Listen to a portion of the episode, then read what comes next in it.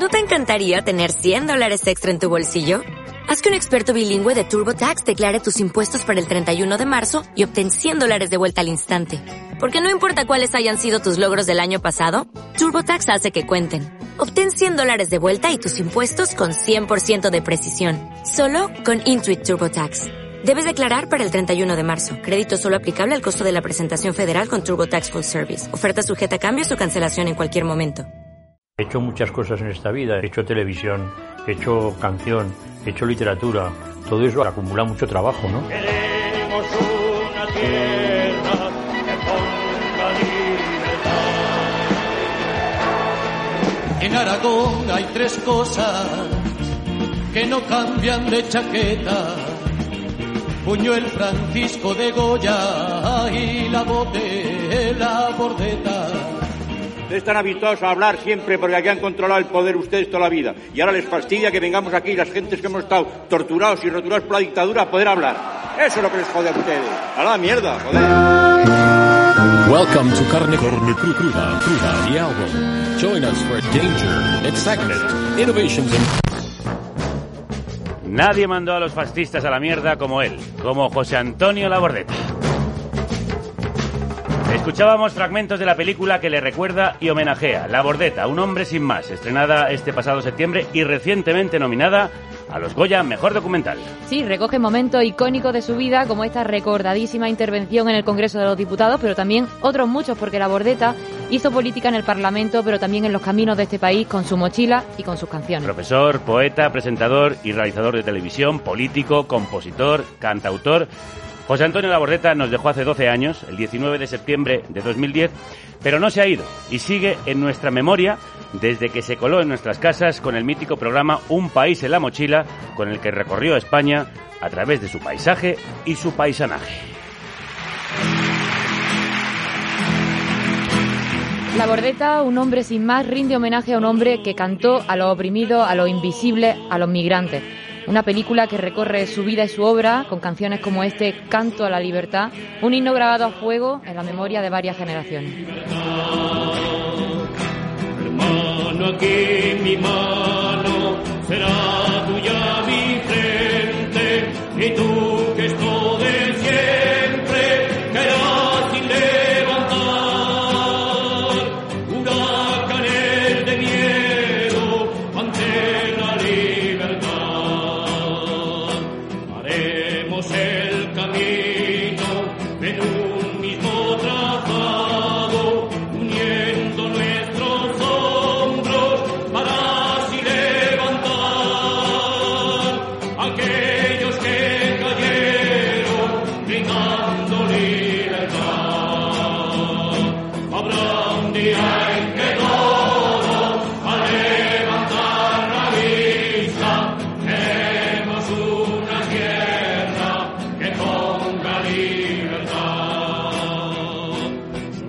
Hoy cantamos a ese hombre libre, al maestro y al poeta que hizo de la canción, la literatura y la política su canto a la libertad. Sí, queremos recordar su figura, que como él mismo cantó, fue un árbol batido, un pájaro herido, un hombre sin más. Y lo hacemos de la mano de la revista Salvaje, una revista que, como él, tira al monte. Ser salvaje no es un lujo, es una necesidad del espíritu humano. Edward Abbey. Salvaje. La revista que tira al monte. Salvaje nos saca de la ciudad de la mano de su redactora jefa, Anabel Roda, que se ha venido de nuevo aquí a esta carnicería, a esta República Independiente de la Radio. Bienvenida, hermana. Gracias, crudos días. Como Crudos se nota quién es la aragonesa que está aquí en manga corta, mientras nosotros estamos hasta el Con el cuello, jerseycillo, ¿sabes?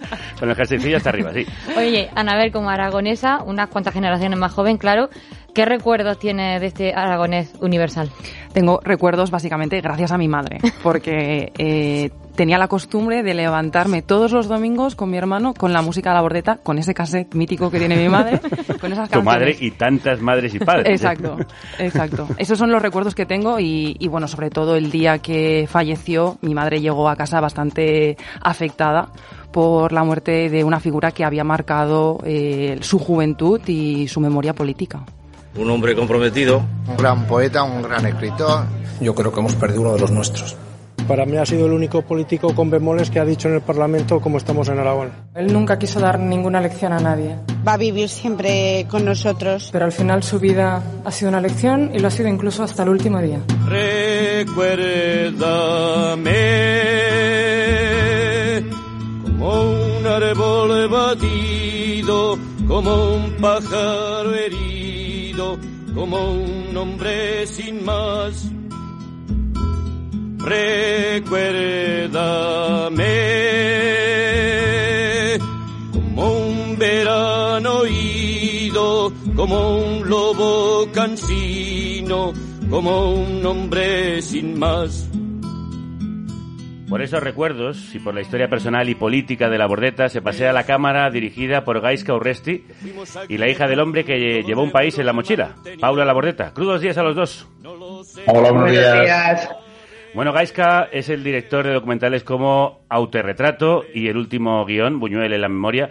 Gaisca, ¿qué tiene la figura de la Bordeta para que te involucres de nuevo en un documental biográfico? Bueno, yo suelo decir que hago documentales eh, biográficos de gente a la que admiro y la Bordeta es alguien al que admiraba cuando vivía y a lo largo desde los 12 años de su pérdida creo que su figura se ha engrandecido. Y luego el hecho de que me ofrecieran esa posibilidad, eh, Paula Bordeta, que quería hacer un documental sobre su padre y que contara conmigo como codirector y productor. Entonces, una edición así no, no se podría rechazar. Eh, y luego también es cierto que eh, recorrer la historia reciente de España, creo que personajes como la Bordeta o antes Aute es algo que nos permite, ¿no? O sea, que eh, entender eh, el- las circunstancias en las que vivieron y hacer un poco recorrido histórico de nuestro país, que yo creo que siempre es necesario. Paula, y 12 años después de la muerte de tu padre, ¿cómo recibió la familia esta idea de hacer un documental? Eh, a ver, es que la idea parte de la familia, parte de mí. Eh, yo, aunque no he hecho nunca en el cine, llevo trabajando en televisión toda mi vida y también he hecho muchos documentales, eh, pero nunca en el mundo del cine, sino en el mundo de la televisión. Entonces, cuando mi padre fallece, eh, mi gran ilusión al dedicarme a esto es hacerle un homenaje en forma de película documental. Eh, y de hecho, el pensamiento es el día que ponen el féretro para, en, la, en en las Cortes de Aragón, para que la gente lo pase a, a despedir. Y aquel día es el día que yo decido que quiero hacer una película documental en homenaje a mi padre y en homenaje a todas esas personas que pasaron a llorarle, a, abrazarle a, él y a nosotras esos dos días tan duros.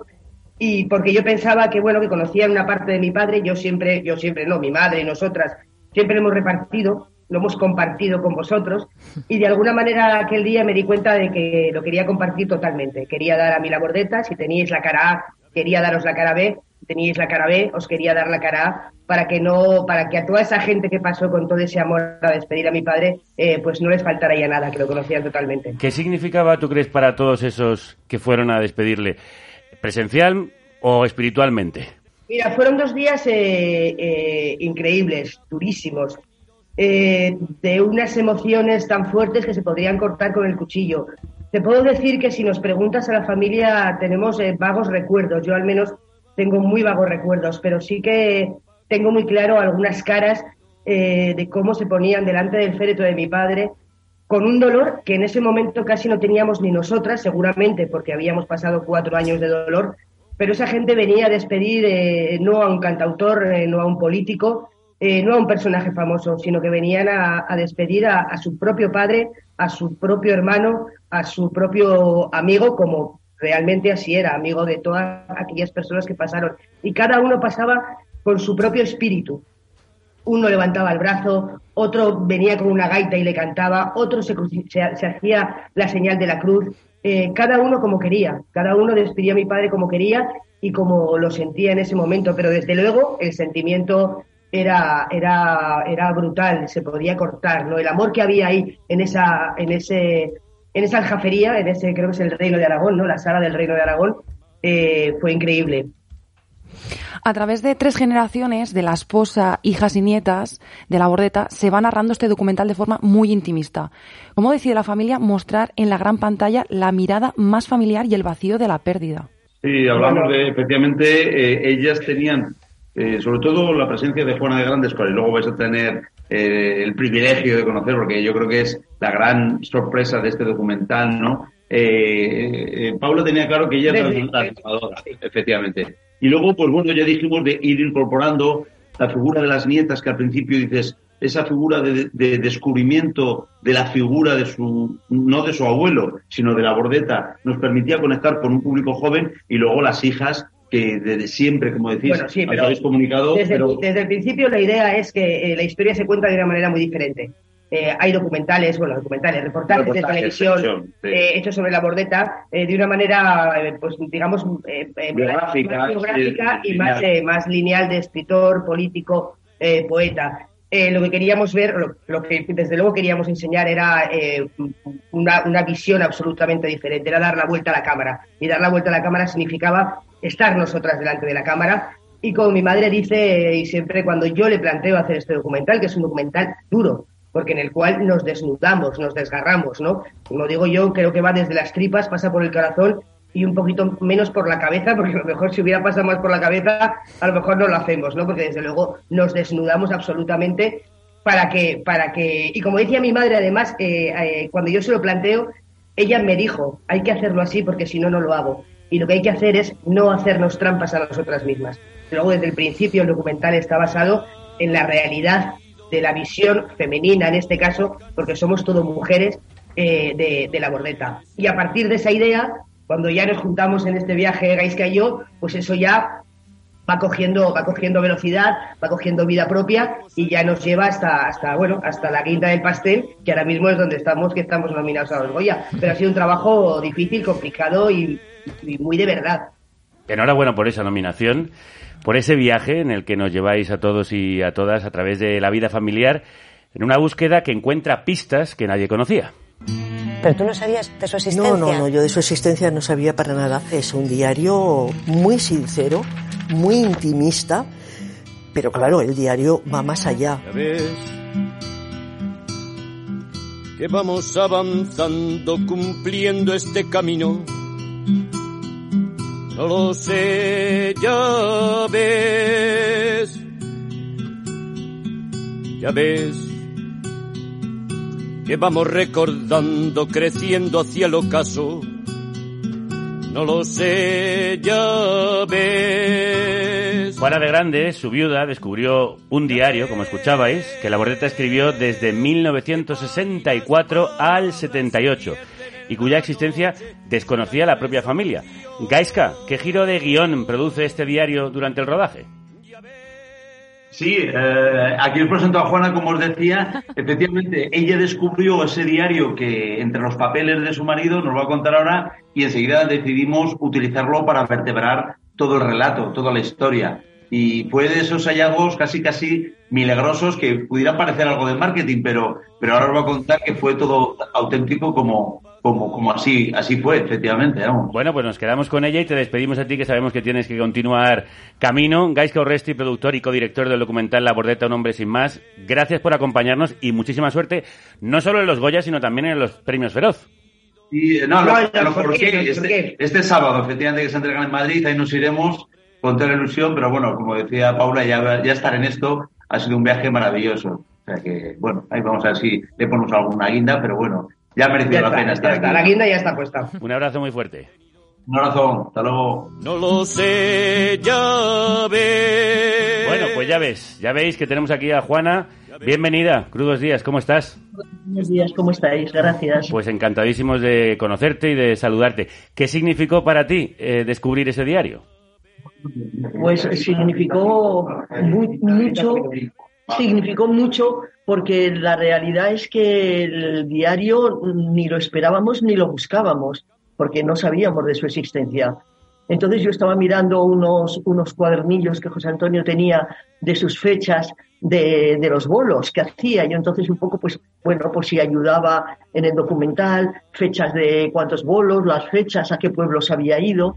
Y entre ellos apareció un formato que era un blog de colegio, de niño, el, el clásico eh, folio, Cuaderno, el clásico cuaderno, cuaderno. con espiral, el clásico cuaderno.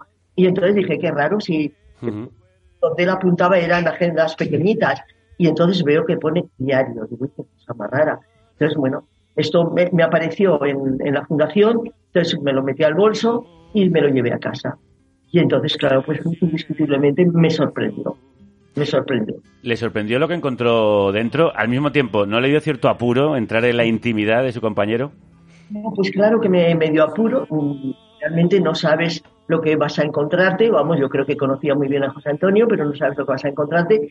Y entonces mm, tampoco me, me causó una extrañeza terrible, porque yo, indiscutiblemente, como no voy a saber tantas conversaciones que, que- que- que hemos tenido de cómo iba el mundo, de, de- de- la preocupación, de su sensibilidad, de su angustia por, por, por las guerras, por el maltrato, por el hambre. Entonces, todo eso yo sí que lo sabía, pero mm, hasta qué punto eso le dañaba, Mm, tal vez no, no, no llegué yo hasta que no leí el diario.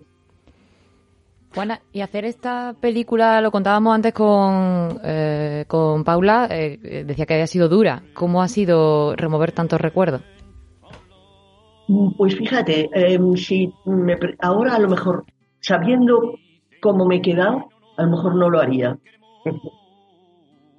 Probablemente, vamos. te- ¿Ah, te. ¿Tan duro ha sido?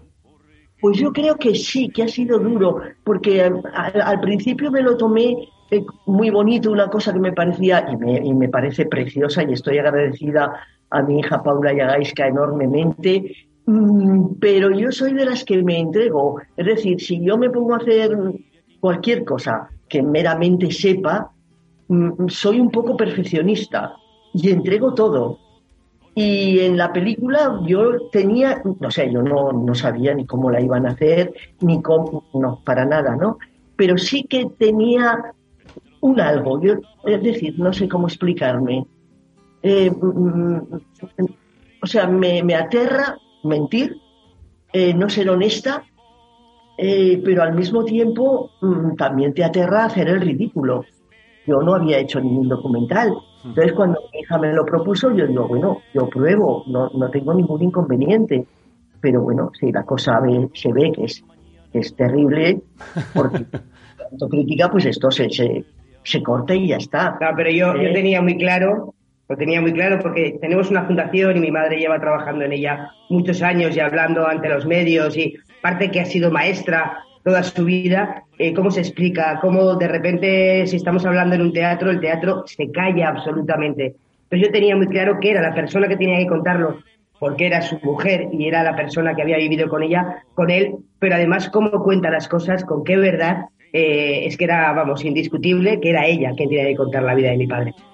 Juana, en este diario desprende tristeza y soledad, sentimientos alejados de la imagen que proyectaba en los escenarios llena de energía y, y- y de esperanza. ¿De dónde viene toda esta tristeza? Pues bueno, le, le viene de- de- en el momento que él nace el año 35 y el 36 a su padre lo van a buscar, me imagino que para fusilarlo. Eh, lo, defienden unos alumnos porque su padre tenía un colegio, unos alumnos falangistas impiden que se lleven al padre porque anteriormente el padre había impedido que en el colegio sacaran a unos falangistas, pues me imagino que también para maltratarlos. Entonces, eh, la guerra en, en- en ese colegio, se llamaba el Colegio Buen Pastor, hoy perdón, Santo Tomás de Aquino, en la calle Buen Pastor. Eh, la guerra se vivió muy, muy densamente. Eh, eh, su padre era republicano, acogieron a mucha gente represaliada, entonces José Antonio lo educaron profesores, su padre, su propio hermano Miguel, que le llevaba 14 años o 15. Entonces, son gente que habían vivido, es más, un hermano de la madre de José Antonio estuvo desaparecido dos años. El hermano pequeño le pusieron Donato precisamente porque pensaban que había desaparecido. Entonces, eh, la guerra la vivieron muy, muy de cerca. ¿eh? Y acogieron en el colegio, eh, al tener un colegio ellos tenían más comida, más posibilidades de, de los internados, las camas, y acogieron a mucha gente de los pueblos, de pueblos de donde eran tanto mi suegro, el padre José Antonio, como la madre. Entonces han sido gente siempre muy solidaria, muy amiga de ayudar, de no abandonar, aunque se jugaran en ello, pues un poco, no, no su vida, pero bueno, correr ciertos riesgos. indiscutiblemente. Y José Antonio la, la, la guerra la vivió muy de cerca y él siempre dice que su padre, a partir de la guerra, ya no fue el mismo. Y entonces, bueno, yo creo que tiene ese pozo de tristeza, indiscutiblemente. De crecer tras una guerra, habla en canciones como Rosa Rosae. También una de las más preciosas. Esa la, la, la trabajó mucho. Es, es Rosa, Rose, y también el valor de Pi, y el recuerdo final por los muertos la última guerra civil. Así, así.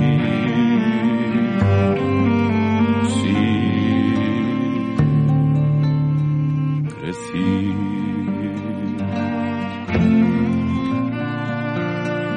Dulcemente educado en tardes de pavor, conteniendo la risa, el grito y el amor, sin comprender la fuerza de un viento abrasador. Fuimos creciendo en filas de dos en dos, cruzando las ciudades, los barrios, la ilusión, dejando todo atrás. Comprensión, rosa, rose, y también el valor de pi y el recuerdo final por los muertos de la última guerra civil.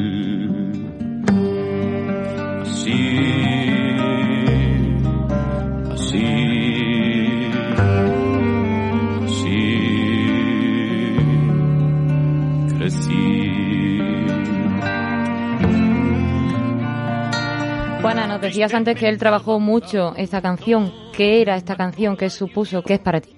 José Antonio era rápido en sus ejecuciones. Normalmente o le venía la música y entonces trabajaba la letra, o bien le venía la letra y ponía la música, bueno, viceversa. Pero, pero era bastante rápido. Pero en, en Rosa Rosae eh, fue una canción, eh, digamos, eh, trabajada como, eh, a lo mejor exagero, ¿no? Pero como- bueno, no exagero en decir como un poema o como una novela, porque es que realmente cuenta una historia terrible, que es la, historia de la guerra o posguerra, de esos niños que crecimos en filas de dos en dos. Es que lo cuenta todo tan bien, tan acertadamente, tan tristemente, en fin, eh, y sí que la trabajo. Es una letra trabajada. Sí, en la que cuenta lo que antes nos decías, como su padre después de la guerra no fue el mismo. Se convirtió... ya no, ya, ya, ya. Él dice que es un hombre derrota, era un hombre alegre, que celebraba a sus santos, que bueno, tenía la ilusión con los hijos. Entonces, eh, él lo dice siempre, ya no fue el mismo, ya no fue el mismo. Y hablando de padres, Paula, ¿él cómo fue como padre? Como padre fue una maravilla. Eh, Yo además siempre pido que esa parcela de padre me la, me, la, me la ceda y además hablen de él, porque parece que siempre hablamos de los amigos, de la política, que evidentemente estuvo ahí, ¿no? Pero como cualquier trabajador eh, que se dedica a lo que sea. Y como padre fue, fue fantástico, ¿no? Son abrazos, eh, esa persona que te enseña a abrazar, a, a abrazarte a ti misma, abrazarle a él, abrazar a tu ciudad, al monte, al Pirineo. Es un hombre que yo lo recuerdo siempre allí. Por ejemplo, mi padre trabajaba, tenía su despacho en casa y siempre estaba metido ahí, porque siempre estaba o con la guitarra, o con el bolígrafo, con la máquina de escribir, creando. Pero ese despacho jamás estuvo, estaba a la puerta cerrada. Siempre estaba abierta para que las tres hermanas entraran, bueno, tres hermanas, mi abuela o mi madre, que estábamos en casa, entráramos en cualquier momento con él, nos sentáramos a su lado y o le preguntáramos cualquier tontería de niños pequeños o nos pusiéramos a leer. Yo creo que incluso le gustaba mucho que entráramos y nos sentáramos a su lado a leer. Yo, por ejemplo, me gustaban mucho los cómics, Asterix Obelix, Tintín, y mi siempre, siempre me, me metía al despacho a estar junto a él mientras él creaba con la guitarra y yo estaba leyendo. Yo lo recuerdo como un padre maravilloso, imagino como cualquier persona a su, a su padre, ¿no? También su hermano Miguel, uno de los poetas aragoneses contemporáneos más importantes que murió de forma prematura, eh, formó parte de la obra de, de, José Antonio. ¿Cómo le afectó esa muerte tan, tan pronto, tan prematura? Pues igual que te digo que la muerte de su padre, no la muerte, bueno, que a su padre eh, ya no fue la misma persona, eh, eh, José Antonio, yo creo que le salvamos eh, tras la muerte de Mirel, yo y mis hijas, o mis hijas y yo. Eh, si José Antonio no tiene familia, en ese momento se hubiera derrumbado. El, la figura de Mirel, él, eh, no sé cómo decirte, no, no, era un sentimiento, sí que era un sentimiento fraternal el que sentía por su hermano, pero, pero era un sentimiento de, de admiración. Todo lo que Miguel escribía, todo le parecía, era un hombre muy especial, Miguel, indiscutiblemente. Quien, quien lo ha conocido lo sabe perfectamente. Era complicado, ¿eh? muy complicado, muy tímido. No, no era capaz de, de sacar, es una pena, porque yo creo que sufría. Y, y José Antonio eso pues también lo sabía y lo quería enormemente. Y la muerte de su hermano Miguel fue muy, muy, muy dura para él. Y sin duda marcó la vocación artística de escritor de José Antonio Labordeta, que después también se convirtió en vocación política. Desde yo el año 64 comienzo a hacer canciones, poemas para ser cantados y fundamentalmente lo que hago es apoyarme en la música popular de mi tierra y empecé a reivindicar eh, la migración y empecé a reivindicar eh, la tierra que estaba absolutamente vacía y desolada. Eh, son los años en que nos deslumbró a todos porque él había empezado cantando rancheras sí. y era lo que la gente pues le pedía y tal y de repente pasa hacia una postura comprometidísima con los leñeros. Camino de la ciudad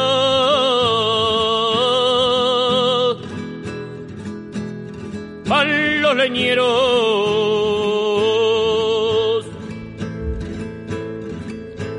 Camino de. El documental cuenta también el periodo que Juana y José Antonio vivieron en Teruel, ambos ejerciendo como profesores desde 1964 hasta 1969, en plena dictadura, una época que marcó la conciencia política de la Bordeta. Y escuchamos su primer disco del 68, poco tiempo después, secuestrado por la censura. ¿Cómo recuerdas aquellos años, Juana? ¿Hubo mucha dificultad para sacar adelante su obra? ¿Sufriste represión? Incomprensible, yo diría que incomprensible, porque los leñeros, bueno, pues eh, era como, como un cuento, es un, un, unas pobres gentes que cogían las piñas en, en Orihuela del Tremedal, por Albarracín, en esos pinares, y al punto de la mañana venían a la ciudad, que era Teruel, para venderlas de piso, de, de, de casita en casita o de piso en piso, para encender las calefacciones, porque ponías primero las piñas antes del carbón. Y bueno, y José Antonio en la canción dice, volvían sin las piñas y con soledad y sin dinero. Bueno, era una realidad, igual que los masoveros o igual que, que esas arcillas que solo producen hambre, solo producen miseria. Y entonces, bueno, José Antonio realmente no comprendía que todas esas canciones que narraban y que además ponían en, primera página o en, a, Teruel, que, casi era inexistente, no entendía que, por eso se le prohibiera. Y entonces era una lucha, una lucha contra reloj, no contra reloj por el tiempo, sino, sino, no sé cómo explicar, muy devastadora, muy devastadora, porque hablamos de la música, ya no te quiero decir los libros de poesía, la de, la de rechazos pero por la, por la censura que tenían. Entonces, eh, era duro, era, yo lo entiendo, para un creador, yo no sé cómo seguían trabajando en aquel momento esta gente. Bueno, pues porque tenían realmente, creían en algo y creían en, en lo que estaban haciendo, pero era muy, muy duro. Cuenta que cantar era jugarse el tipo. ¿Vivisteis situaciones de riesgo, Juana? Mira, yo realmente, él tenía una costumbre, yo no le acompañaba, yo trabajaba en el instituto de profesor y tenía mis hijas y tal, pero entonces él tenía muy buena costumbre, porque siempre digo, he pasado muchos momentos, o sea, sola, soledad, claro, pero tenía muy buena costumbre que era, me llamaba por teléfono, si él no podía, porque aún no había móviles, si él no podía, algún músico, algún amigo, tal, llama a Juana, por favor, en cuanto terminaba un recital, me llamaban para decir todo ha ido bien. no me han detenido. todo ha ido. Yo recuerdo dos recitales, porque ya digo que yo no iba siempre, pero sí que recuerdo uno que, que yo le acompañé porque de esas cosas que tienes una intuición que, que aquello, aquellos días fueron terribles, fueron el, las últimas eh, muertes de, de Franco, en Puigsaltí, en Barcelona. Y entonces tenían un recital, La Bullonera y José Antonio Labordeta en la facultad. Y yo le acompañé. Y aquel día fue terrorífico, pero terrorífico. La facultad eran tres personas a cantar, tres desgraciados, con sus guitarricas, ¿eh? y, yo les acompañaba, bueno, y estaba la facultad absolutamente tomada, como, como si aquello fuera la revolución, vamos, más absolutamente tomada por, la, por los antidisturbios. Y no solamente porque en las facultades los antidisturbios no podían entrar, pero en aquel momento, en el pasillo por donde nosotros entrábamos al aula, donde iba a ser, estaban los antidisturbios como, como encañonando, casi casi. O sea, era una sensación de... Es más, yo entonces tenía a las niñas bastante pequeñas. Y yo en ese paseillo, porque era un paseillo, lo que hicimos, con cabeza baja, hacia la... me despedí mentalmente de mis hijas. Dije, de aquí no salimos. Es más, cuando llegamos al aula, la bullonera, Eduardo, Javier y José Antonio dijeron, ¿qué hacemos? ¿Cantamos o no cantamos? había los estudiantes, estaban allí, los estudiantes estaban también en su movida, ¿se entiende? Y bueno, se hizo el recital, tenso totalmente. Ellos mismos quitaron alguna canción. Regresamos a casa. Hombre, yo creo que hay unas imágenes en el, en el documental, no de este concierto que dice mi madre, sino uno que también es mítico, que es el de La Salle. la Salle. En el cual, quien haya visto el documental, eh, la cara de mi padre eh, lo, dice, eh, lo dice todo. O sea, lo dice todo y en un momento dado te das cuenta que está cantando y se está dejando el alma porque ahí, bueno, luego hubo, como él cuenta, el mismo cuenta en el documental, hubo muchas hostias, si se puede decir. Pero en, esa, en esas imágenes, esa imagen de la, de la Salle, yo creo que resume mucho de los conciertos que imagino que en esa época harían de esa manera, pasándolo, pasándolo mal. Sí, eh, caras como esa definen exactamente lo que estaba pasando y cómo él se dejaba la vida en cada concierto porque le iba la vida en ello y porque su vida corría riesgo. Porque ahí esos antidisturbios eran leñeros de los que repartían, pero a base de bien. No obstante, también vivió situaciones divertidas.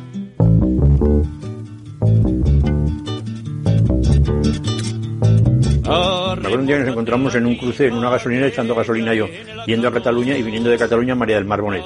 Pues María del Mar Bonet lleva lo mismo, el equipo de sonido lo llevaba en el coche y no se sabía si era cantautor porque cantaba o porque ibas en auto, ¿no? Cantautor. En aquel momento tenía una furgoneta cuatro latas y él tenía un R12, creo que era.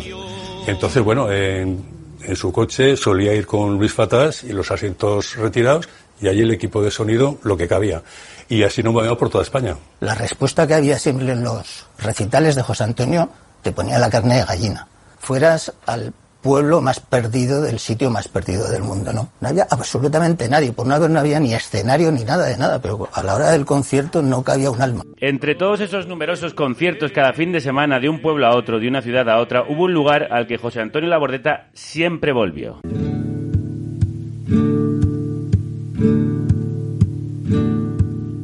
Estas arcillas de viejos uno de estos pequeños pueblos se llama Jorcas, en el interior de Teruel, y que, como otros muchos en la España interior, se desangraba en población. Como ya cantaba la bordeta en esta canción, hambre y camino, hambre todos los meses, camino largo y duro a las ciudades.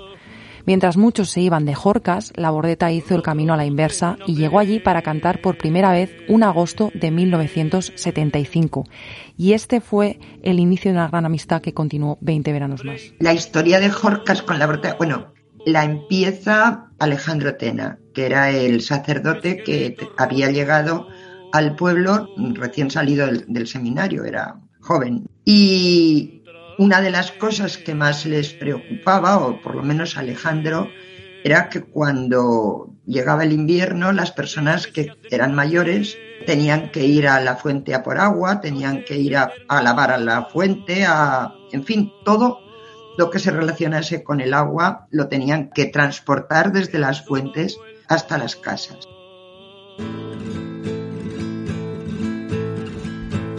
Tierra para... Estamos hablando de pueblos en los que aún no había agua corriente. Exacto.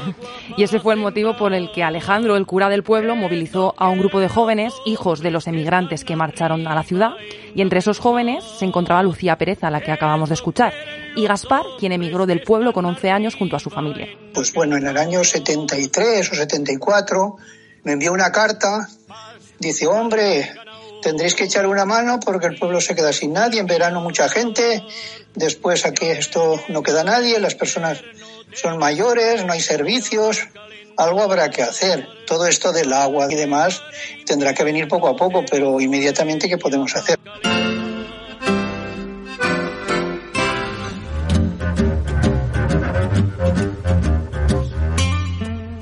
¿Y qué hicieron?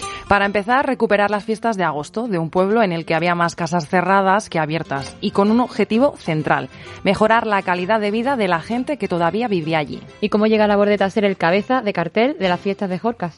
Ese mismo invierno o cara a la primavera se anunció que aquí en Valencia venía a cantar José Antonio de la Bordeta. Durante el recital a Luis Ariño se le ocurrió que por qué no íbamos a hablar con, con José Antonio y le pedíamos que viniera a cantar a las fiestas de agosto. Se plantaron en el camerino, le explicaron el problema del agua corriente en Jorcas y su plan para recuperar las fiestas y con ellas el agua. Y volvió y nos dijo, bueno, tenía para el día 15 una actuación, pero ya le he dicho que me voy a Jorcas, que vosotros me necesitáis. Y entonces yo le dije, pero si no tenemos dinero, igual no le, poteo, no le podemos pagar ni la gasolina. Y entonces se volvió muy extrañado, algo así como diciendo, hombre, por primera vez habla esta chica y dijo, yo no he hablado de dinero. El 15 de agosto de 1975 fue la primera vez de muchas en las que la Bordeta tocó en las fiestas de Jorcas. Y empezó a venir gente y gente y gente. La plaza se llenó hasta los topes, pero de, de todo tipo de gente. Mayores, niños. Y aterrizó allí en el pueblo, ¿no? Y él se, se impre, impresionó porque lo que queríamos es movilizar el pueblo a través de, de las fiestas, pero que le diera un carácter un poco diferente. Entonces pusimos muchas banderas de, de, Aragón. Cuenta que estábamos todavía en, en, la época de Franco, ¿no? Y eso era complicado, ¿no? Pusimos un cartel en el fondo de la plaza que ponía esta tierra es Aragón y en el, en el remolque de un tractor actuó la primera vez en el pueblo. Polvo, niebla, viento y sol. Y donde hay agua una huereta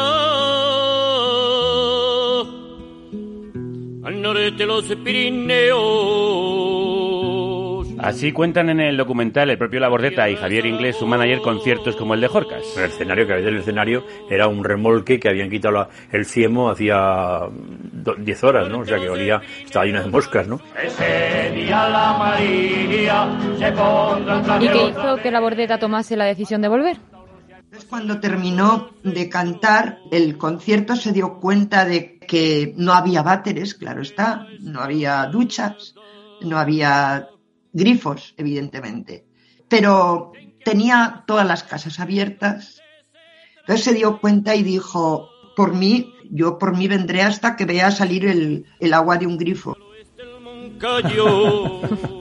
El agua, y volvió, volvió. Sí, y el agua corriente llegó a Jorcas en 1978, tres años después de aquel concierto. Y todo era a, a base de que José Antonio iba haciéndonos propaganda. Propaganda de algo que no era un hacer fiestas por fiestas, sino hacer fiestas por pueblo, por conciencia social, ¿no? En contra de la despoblación, nosotros no queríamos que se despoblara Jorcas, por eso queríamos poner el agua se quería mantener la población y aunque fuera en verano, llenar el pueblo. Ya con el agua manando de los grifos de las casas, José Antonio Labordeta continuó visitando Jorcas cada agosto con su guitarra. Y no es que lo decidió para toda la vida, él simplemente dio, le pareció muy bien que todos los años lo volviéramos a invitar y él venía y de una manera natural, él ya en su agenda ponía que el día 15 de agosto lo tenía ocupado y ya no tenía ningún, no podía coger otros compromisos. Y de hecho fue un embajador del pueblo. Un embajador de las fiestas que trajeron el agua gracias a la música de la bordeta, como nos recordaban Gaspar y Lucía. De parte del señor alcalde de esta inmortal ciudad de Zaragoza, don Juan Alberto Bellón, se hace saber que hoy se inician las festividades en honor de Nuestra Señora, la Virgen del Pilar.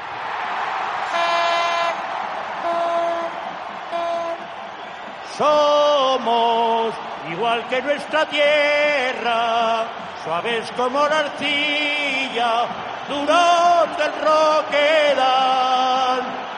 Somos como esos viejos árboles. Hombre, yo creo que fundamentalmente en la sociedad aragonesa lo que, ha calado ha sido la dignidad de ser aragonés. La gente que hemos hecho trabajos de este tipo, lo que hacemos es dignificar ese territorio. Y mucha gente eso te lo agradece enormemente, ¿no? Somos como esos viejos árboles, suaves como la arcilla, duros del roquedal. Así definía agudamente la bordeta el carácter de sus paisanos. Una canción considerada himno no oficial de Aragón.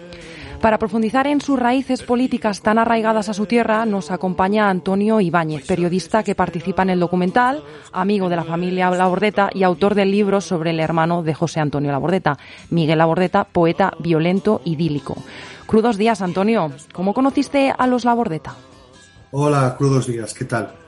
Bueno, pues claro, Labordeta, pues como te ha pasado a ti y a tantos otros, y otras pues eh, forma parte de, nuestro imaginario y desde crío lo escuchas en casa, eh, vas a los recitales, es decir, es, es una persona que, se mete en tu casa casi desde que desde tus propios orígenes, ¿no? Antes de que tengas casi memoria y recuerdos. Luego, evidentemente, tuve el privilegio como periodista y dedicarme a la información política de, de tratar muchos años con él.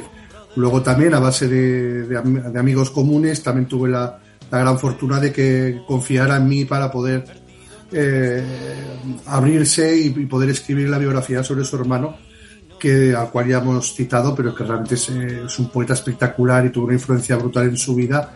Y a partir de ahí pudimos entablar una, una relación que fue profesional y que, y que bueno, que llegó a, ser de, de, muchísimo afecto y, y, y simpatía por, por ambas partes así, así llego. Y, evidentemente nos tocó trabajar a él en el Congreso y a mí en un periódico, pues una época política muy dura, muy convulsa, muy intensa, en el que tuvimos pues, pues muchísimo trato y mucha relación. Quiero que nos hables de esa carrera política, cómo él da ese paso de cantautor y escritor comprometido a entrar en política institucional. ¿Cómo decidió dar el paso a la política con la creación del Partido Socialista Aragonés?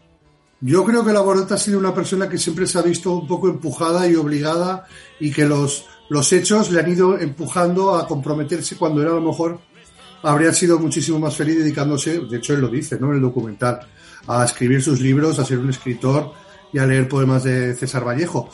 Pero, pero las circunstancias eh, le obligan, ese profundo compromiso, esa vocación humana que tiene, eh, hace que, que, poco a poco se vaya involucrando.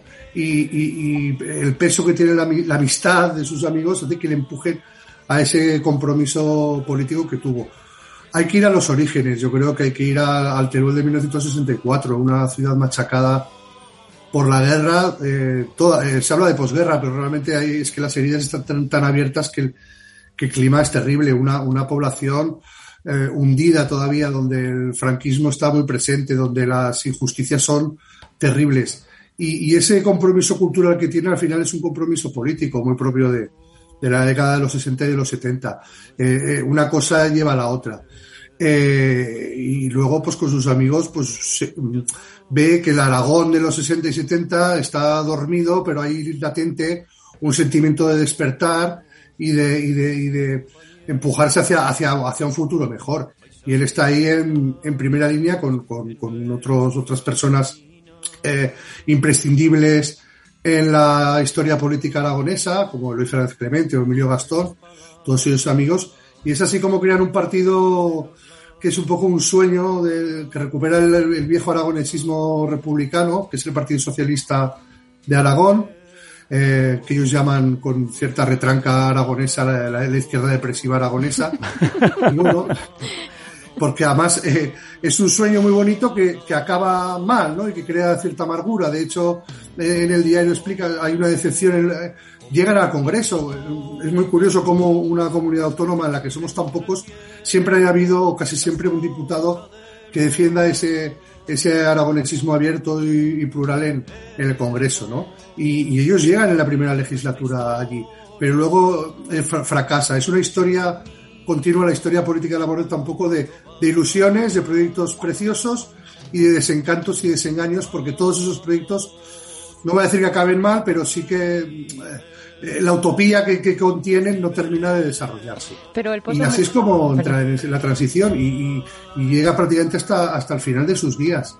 Solo la enfermedad casi le aparta de, del Congreso, que por cierto en la última etapa, la etapa de las mayorías absolutas de Aznar, de la mayoría absoluta de Aznar, pues también le generan una profunda amargura, porque realmente lo pasó mal, fue una campaña terrible hacia, ya no hacia su proyecto político, sino hacia su propia persona, y yo creo que eso le dejó un, un, amargor, una amargura profunda. Paula, te pregunto a ti, ¿fue fácil la vida por Madrid tras aquel famoso a la mierda dirigida a los representantes del, del Partido Popular? Pues no, no fue fácil. Eh, yo, bueno, evidentemente he vivido toda mi vida con mi padre, pero cuando lo tengo que explicar, lo explico porque cuando él va al Congreso de los Diputados, se viene a vivir a mi casa. Uh -huh. Entonces, eh, yo toda mi vida lo que he oído es eh, cariño por la calle, siempre, e incluso eh, lo máximo que podías oír es yo nunca te votaría o no pienso como tú, pero qué bien me caes.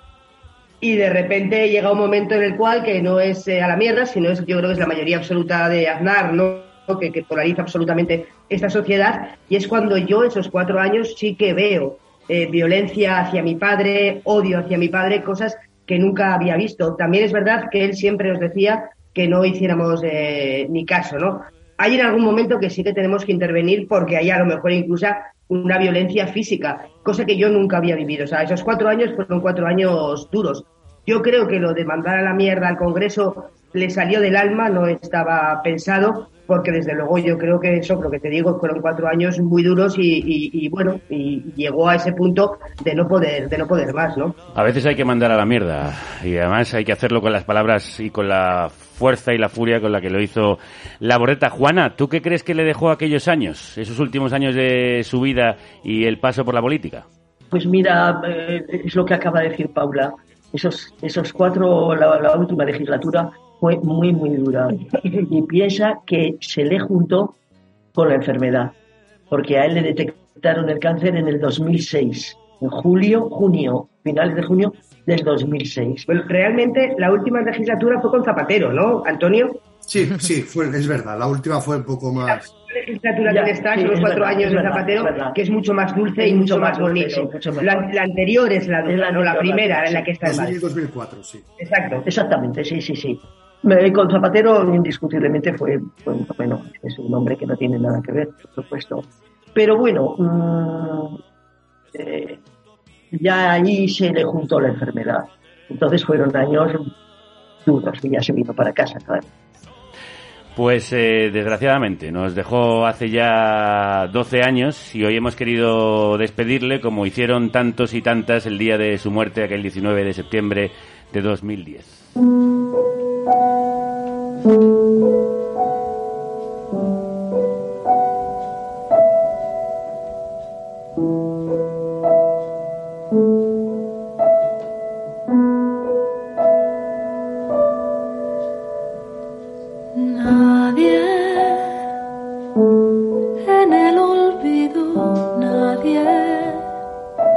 Escuchamos a María José Hernández cantando uno de los últimos poemas de la Bordeta. Tardes de agonía. En 2006 supo que tenía cáncer de próstata y lo contó. Dos años después abandona la política en el Congreso y en septiembre de 2010 fallece a causa de esta enfermedad en el Hospital Miguel Servet de Zaragoza. Como último gesto, dedicó su último libro, regular, gracias a Dios, al personal sanitario. Recuerdo cuando venía al hospital que, claro, todo el mundo. José Antonio eh, intentaban ponerlo aparte porque, claro, la gente se acercaba en exceso a saludarlo. Cuando ingresaba muy malito le decían, te vamos a poner una habitación aparte. No quiso jamás. Y un día de los que vino a consulta me dijo, ¿Sabes? Algunos de los amigos que tengo me están insistiendo en que vaya a algún centro terciario de referencia, alguno de los hospitales grandes de Cataluña. Y se volvió con esa discreción que tenía siempre y dijo, no entienden nada. Esta es mi tierra, esta es mi ciudad, este es mi hospital y tú eres mi médico. Su médico era Verónica Calderero, que recordaba cómo José Antonio quiso morir donde nació.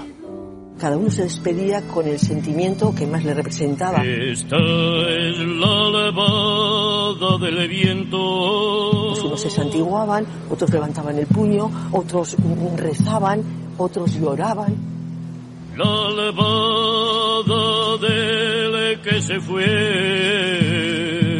La enfermedad había sido muy larga, eh, habían sido meses muy dolorosos. Y entonces yo recuerdo que estábamos más enteros incluso que la gente que veías pasar delante del féretro, que se desmoronaba con unas lágrimas, con un llanto, con una tristeza. Estaban heridos de verdad.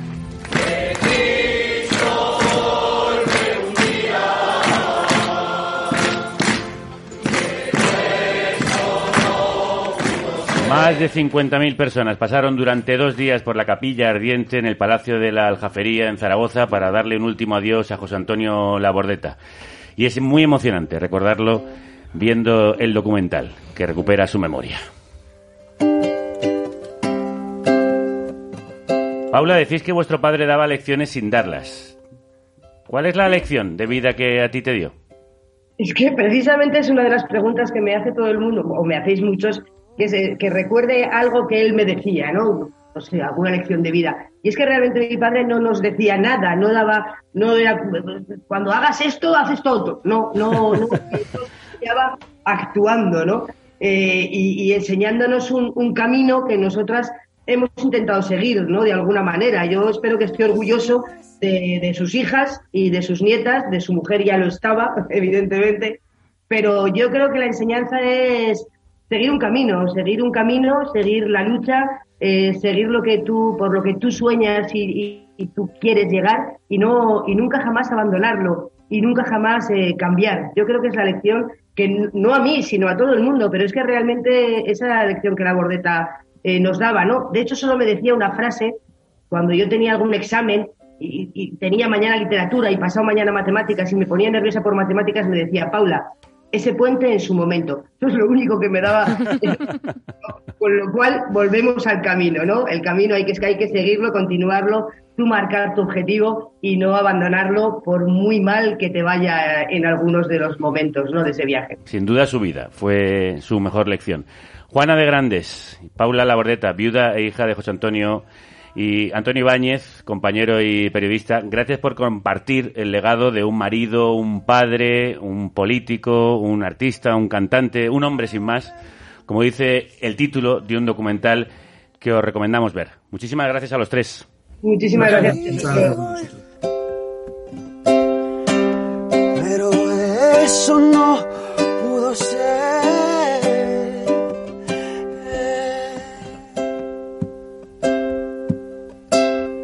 Guitarrica de la Fuente, rindiendo homenaje también a La Bordeta en este precioso homenaje que se ha marcado Anabel para despedir el año. Pues me alegro que os haya gustado. Esperemos que el siguiente sea mejor. Mejor va a ser imposible, Anabel. bueno, ¿y ahora dónde vamos, Violeta? Vamos con el autor de ¿Quién teme al decrecimiento? Uno de los reportajes que lleváis en invierno en Revista Salvaje, Juan Bordera. Estamos consumiendo más allá de la propia capacidad de regeneración natural. Compramos y desechamos como si los recursos del planeta no tuvieran fin. En 2030 harían falta dos planetas para atender el consumo de en 2050 tres. Llega la sobriedad energética. Topes Ahorrar gas para un invierno seguro. ¿Y si nuestra agua desaparece? La mitad del continente tiene avisos por la falta de agua. Y la dependencia del maíz ucraniano es brutal. ¿Cuándo terminará la escasez de chips? ¿Y cómo hemos llegado hasta aquí? Del colapso también se sale.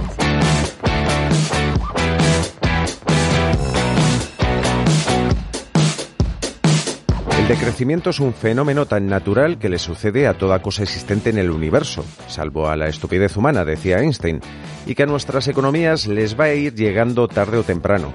Un fenómeno que plantea dos escenarios para afrontar el choque contra los límites materiales. O asumiendo un descenso planificado y equilibrado consensuado democráticamente, o dejando que el mercado asigne los recursos tan bien como lo ha hecho hasta ahora. La propuesta del decrecimiento no tiene nada que ver con gestionar recesiones económicas. Lo que el decrecimiento plantea es un fortalecimiento de lo esencial, de lo público, de la sanidad, de la alimentación, de calidad local y de proximidad, que permita gestionar de manera equitativa las crisis que van a venir. Es una propuesta de democratización radical, de reducción de la jornada laboral y de eliminación de sectores ineficientes o perversos, como el armamentístico pero sobre todo es una propuesta contra la desigualdad económica. Una propuesta que se entiende bien con un eslogan, vivir más simplemente para que otros puedan simplemente vivir. Retomamos la sección dedicada al colapso o a intentar evitarlo, un espacio que se reparten el investigador Antonio Turiel y el periodista y divulgador Juan Bordera, autores de El Otoño de la Civilización. Hoy saludamos por estos lares a Juan. Crudos días. ¿Qué tal? Crudos días, Javier. Bueno, te estás asalvajando, por lo que parece, ¿no? Sí, estoy haciendo un poco de rewilding conmigo mismo y, debuto con Salvaje con una pieza titulada ¿Quién teme al decrecimiento? Hablando de uno de los temas que yo creo que, que, son uno de los temas del momento y que parece que va a continuar siéndolo, ¿no? Porque ya están hablando de ello abiertamente hasta ministros del actual gobierno, como Alberto Barzón o Teresa Rivera. ¿Y les hacen caso, Juan? Bueno, eh, obviamente no mucho, seguro que menos que el que querrían, pero bueno, ya estamos viendo lo lentos que serán los pasos en las cumbres del clima, ¿no? El que las patrocine Coca-Cola, entre otros, pues igual no ayuda mucho. El que tengan tantos de los delegados de los combustibles fósiles dentro de las propias cumbres tampoco ayuda mucho. Pero sí que se están logrando pues pequeños avances, al menos comunicativos, ¿no? Y que cada vez se tome más en serio este debate, que cada vez cueste menos mentar a la palabra maldita, pues es magnífico, es el primer paso para afrontar el problema. Desde luego un tema crucial en un año marcado por la amenaza de colapso y la crisis energética. ¿Cuáles son los puntos clave? ¿Qué debemos tener en cuenta? Bueno, estamos viendo ya noticias como muy, muy bestias, ¿no? Por ejemplo, ahora en Francia va a haber cortes rotatorios de, de electricidad, el tema del cambio climático sigue agravándose y la respuesta es inexistente prácticamente desde la, desde la política. Y el tema de la, de la reducción de la desigualdad económica, yo sigo pensando que es la clave de todo esto. Es decir, si se arregla ese problema, es cuando podría haber fondos para las transiciones que hay que hacer, es cuando la gente va a asumir los cambios que tiene que hacer de una manera justa, de otra manera, pues los chalecos amarillos son el ejemplo perfecto de, de, si las medidas no son percibidas como justas por la sociedad, van a ser contestadas, ¿no? Y lo que se tiene que conseguir es que al menos también algunas declaraciones que aún se siguen oyendo desaparezcan de, del debate público y mediático, porque, bueno, eh, seguro que, que, habéis visto, pues, por ejemplo, las declaraciones del Colegio de Geólogos, que han hecho un, un artículo literalmente de lo más negacionista que yo he leído, o pues, algunos diputados de, de, ciertos partidos políticos que mejor no nombrar, que, que directamente parecen un sketch de José Mota, parece una parodia cuando los escuchas hablar de, pues bueno, de religión climática y este tipo de cosas, y viendo que a estas alturas del problema aún tenemos ejemplos como estos, ¿no? En la política o en la academia, en fin, es para, para hacerle caso a, al bueno de la bordeta y lanzarlo toda la mierda. Eso es lo que les jode a ustedes. Coño, y es verdad, joder. A la mierda. Muy bien hilado ahí, Juan, te veía venir. No parece muy esperanzador, no obstante tener que mandarlo todo a la mierda. No, no lo es, pero precisamente por eso, eh, bueno, todo tiene su contrapartida, ¿no? Y, y si sabes mirar dónde mirar, eh, es fácil encontrar ejemplos de, de, esperanza, ¿no? Y de eso vamos a hablar hoy. Hoy voy a, vamos a hablar con, eh, con, dos colectivos, eh, uno representado por parte de Gil Hortal, que, es el colectivo En Fósil, y eh, hablaremos también un poco de la rebelión científica, a los que igual más adelante les, les dedicaremos más tiempo.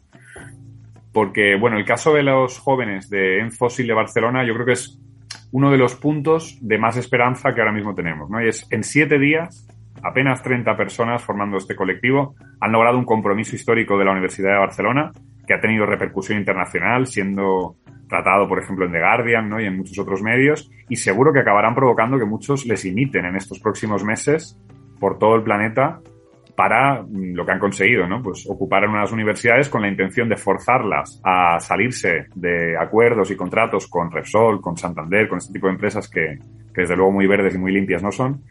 Y luego, además, lo que han conseguido es eh, un compromiso de una asignatura obligatoria para todos los grados, para que en cualquier grado que se estudie, se estudie eh, probablemente el, el problema más grave que vamos a tener que enfrentar. ¿no? Así que lo, lo mejor supongo que es que lo cuenten ellos mismos. Sí, hace poco dedicamos nosotros un programa ya a esta nueva ola de activismo. Sí, sí, lo escuché y hoy he querido pues sumar alguna, alguna idea y alguna voz más. Así que nada, sin más, eh, damos paso a, a Gil Hortal, que es portavoz de Enfósil y estudiante de la, de la Universidad de Barcelona, allí estudia Derecho y Ciencias Políticas. Després d'una setmana molt intensa de negociacions, hem aconseguit que el rectorat de la UB signi avui un comunicat comprometent-se a adoptar un pla de- d'estudi, implementació i desenvolupament d'una assignatura d'educació ecosocial... Gil forma parte de ese movimiento juvenil End Fossil contra los combustibles fósiles y tras una semana de encierro en la Universidad de Barcelona anunciaba así la creación de una asignatura de crisis ecosocial. Gil, crudos días. Hola, muy buenos días. Muchas gracias a, a todo el equipo del programa, Juan y, y a todo el mundo por tenernos aquí hoy. ¿Por qué es importante una asignatura así? ¿Por qué es importante? Pues muy buena pregunta. A nosotras nos gusta decir que esta no es una, asignatura más o una formación más sobre concienciación ambiental que, que, por otra parte son muy necesarias, ¿no? Pero nosotros quer- queríamos con ello ir un poco más allá, ir y, y ampliar el, el ámbito de, de actuación de, de la universidad en nuestra formación en estos aspectos, ¿no? Es decir, lo que queremos, el objetivo princi- principal es que nos formemos, es que la universidad nos prepare para el mundo en el que vamos a vivir, ¿no? Es decir, ya no vamos a vivir en un mundo de estabilidad o en el mundo en el que hemos vivido los últimos 100 o incluso 200 años en el que había pues una alta disponibilidad de combustibles fósiles en el que el cambio climático todavía no era una urgencia premiante. Por lo tanto, hay que ah, empezar a formar a nuestra sociedad y, y a las próximas generaciones, es decir, a nosotras, en, en, cómo ejercer las profesiones para, para las que nos estamos preparando en este nuevo contexto, ¿no? Por lo tanto, el contenido de esta asignatura, para llenarla de contenido, a lo que habría que mirar es a cada plan docente, cada itinerario posible dentro de, de la universidad, es decir, cada carrera de grado o de máster, que es aquello que es esencial para preparar en aquella disciplina a- al estudiante. Por ejemplo, ah, no es lo mismo estudiar economía en los años 60 del, del siglo pasado que actualmente cuando ya hemos vivido una pandemia del COVID muy relacionada, muy relacionada con la crisis ecológica, cuando estamos llegando al cenit o ya hemos llegado al cenit de combustibles fósiles y en un mundo mucho más complejo, ¿no? Por lo tanto, pues en la carrera de economía, esta asignatura se traduciría en, por ejemplo, ¿eh? explicar a, pues la economía de cómo gestionar la economía en un mundo de recursos limitados, etcétera. Eh, Gil, ¿y cómo conseguisteis negociar con la universidad? Mira, esto es muy interesante porque creo que, que además es algo que va más allá de Infósil, que, que comparten a, como diagnóstico de acción la mayoría de movimientos climáticos y cada vez es un consenso más amplio dentro de este tipo de movimientos. Y es que es la apuesta por la acción directa, ¿no? Es, se trata de hacer el conflicto ineludible. Es decir, ah, en nuestro caso, la universidad, que es la institución a la, la UB a la que nos dirigíamos, lo que fuimos fue ocupar su patio central la, y ocupar y encadenarse unas compañeras al edificio del rectorado con el objetivo de que la universidad pues no pudiera ah, esquivar el- la necesidad de hablar con nosotras, ¿no? Entonces lo que hicimos con esto, con la acción directa y con la disrupción en el propio centro de funcionamiento de la institución a la que nos dirigíamos, fue sentar a, representantes de la dirección de la universidad a la mesa de negociación. Y además, pues siendo inconformistas y, siendo pues idealistas, pero a la vez pragmáticas, ¿no? Es decir, no conformarnos con el primer acuerdo al que podíamos llegar, sino insistir y con ello conseguimos estar allí una semana y salir con un acuerdo, con un compromiso público que había movido sustancialmente la universidad de sus posiciones iniciales. Bueno, de hecho la universidad está, digamos, está intervenida casi por actores fósiles. ¿Qué papel juega Repsol o el Banco Santander en la universidad?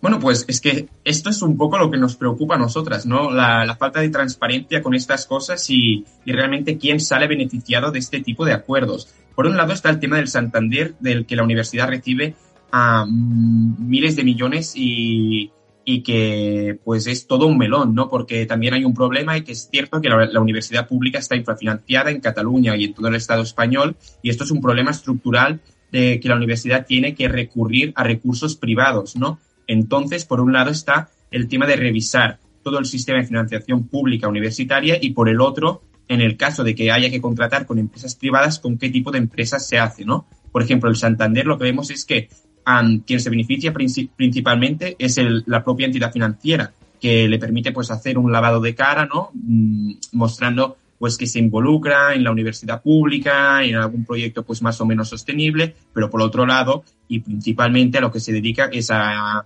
invertir en combustibles fósiles, al negocio armamentístico, a la especulación inmobiliaria y algo que es totalmente incompatible con el mundo ah, por el que luchamos, ¿no? Y por el otro lado está el tema de Repsol, que es especialmente indignante. Es decir, en la directa, el, medio de la directa, un medio de los, de los países catalans, Jesús Rodríguez hizo un reportaje muy recomendable y muy claro en el que explicaba en qué consiste esta cátedra, ¿no? Y lo que vimos es que en esta cátedra a Mariano Manzano, que es un profesor emérito de la UB, se sienta, gracias a este acuerdo, en el Consejo de Administración de Repsol a cambio de 300.000 euros anuales que van directamente a su bolsillo o más. Y por el otro lado, la UP lo que recibe es la mísera cantidad de 35.000 euros. Buena parte de estos 35.000, hay que decirlo, van también al, señor, al señor Marzo y el resto va a la universidad. Por lo tanto, ¿esta cátedra responde a los intereses de las estudiantes? Mm, claramente no. ¿Esta cátedra mm, contribuye a una transición energética o a un mundo ah, mejor, más sostenible, más justo y democrático? Pues no. Hay mucho trabajo que hacer y por eso hay una nueva concentración en la Plaza de la Universidad en Barcelona eh, este miércoles y además eh, creo que mm, vais a ir al Parlamento, eh, supongo que a pedir medidas muchísimo más drásticas y radicales porque el momento así lo requiere. Gil Hortal, muchísimas gracias por haber estado con nosotros. Muchas gracias. Gracias a, vosotras. Buenos días. Juan, ¿qué podemos aprender de esta acción? ¿Está ocurrido en más sitios? ¿Se puede replicar? Sí, eh, dos preguntas muy claves. Yo creo que podemos aprender mucho. Podemos aprender que el conflicto es imprescindible. Como decía Jill, el cómo se ha hecho esta acción demuestra que si no hay un, un poco un pulso, eh, negociar con este tipo de instituciones es muy complicado. Y, tenemos que pasar a la acción. Es decir, como que de alguna manera este, este hecho en concreto nos demuestra la potencialidad que tienen este tipo de acciones y, la necesidad que tenemos de que ocurra una especie de ola, ¿no? Jill comentaba, es Mariano Marzo, el nombre de, la cátedra de, Repsol, eh, no Manzano, y, es particularmente llamativo el caso porque además Mariano Marzo tiene lazos, está relacionado, digamos, es una persona que entiende muy bien el tema del decrecimiento porque ha estado, eh, pues bueno, en, muchos congresos y, relacionados con el decrecimiento. Entonces es muy llamativo que una persona que tiene esos conocimientos esté en ese cargo y tengamos que recurrir a este tipo de acciones para, para poder limpiar un poquito la, el tema de la universidad y sí ha ocurrido en más sitios. De hecho, además, el, ejemplo yo creo que inicial, hay un artículo que se llama La pequeña toma de Granada en la revista 151515 que se puede eh, encontrar fácilmente, que explica cómo ya en mayo de, este año, coincidiendo con la acción que hicimos Rebelión Científica en el Congreso, con la remolacha y demás, eh, ya hubo una toma de, la Universidad de Granada con la misma intención por parte de, estudiantes del colectivo Extinction Rebellion sobre todo, pero había gente de otros colectivos, Luego en, Reino Unido ha habido muchos eh, movimientos en esta línea que han hecho que han conseguido que universidades se desvinculen de los combustibles fósiles, tres de ellas ya.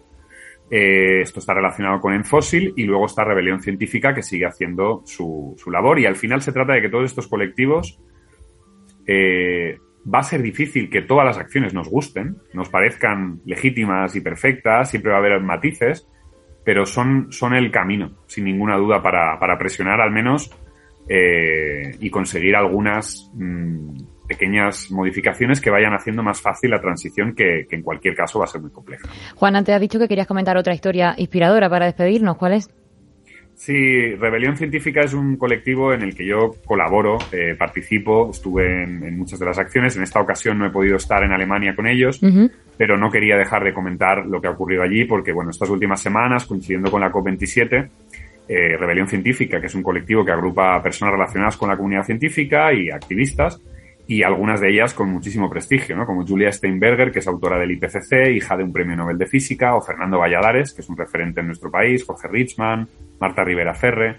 Son gente de muchísimo prestigio que están haciendo, o como mínimo alentando, acciones de desobediencia civil disruptivas y en Alemania pues eh, se juntaron allí uno, una, un centenar de científicos y hicieron una serie de acciones en, en, lugares simbólicos, ¿no? Entre otras, hicieron sonar las alarmas de la cumbre de la, de la Organización Mundial de la Salud, mientras estaba hablando el canciller Scholz.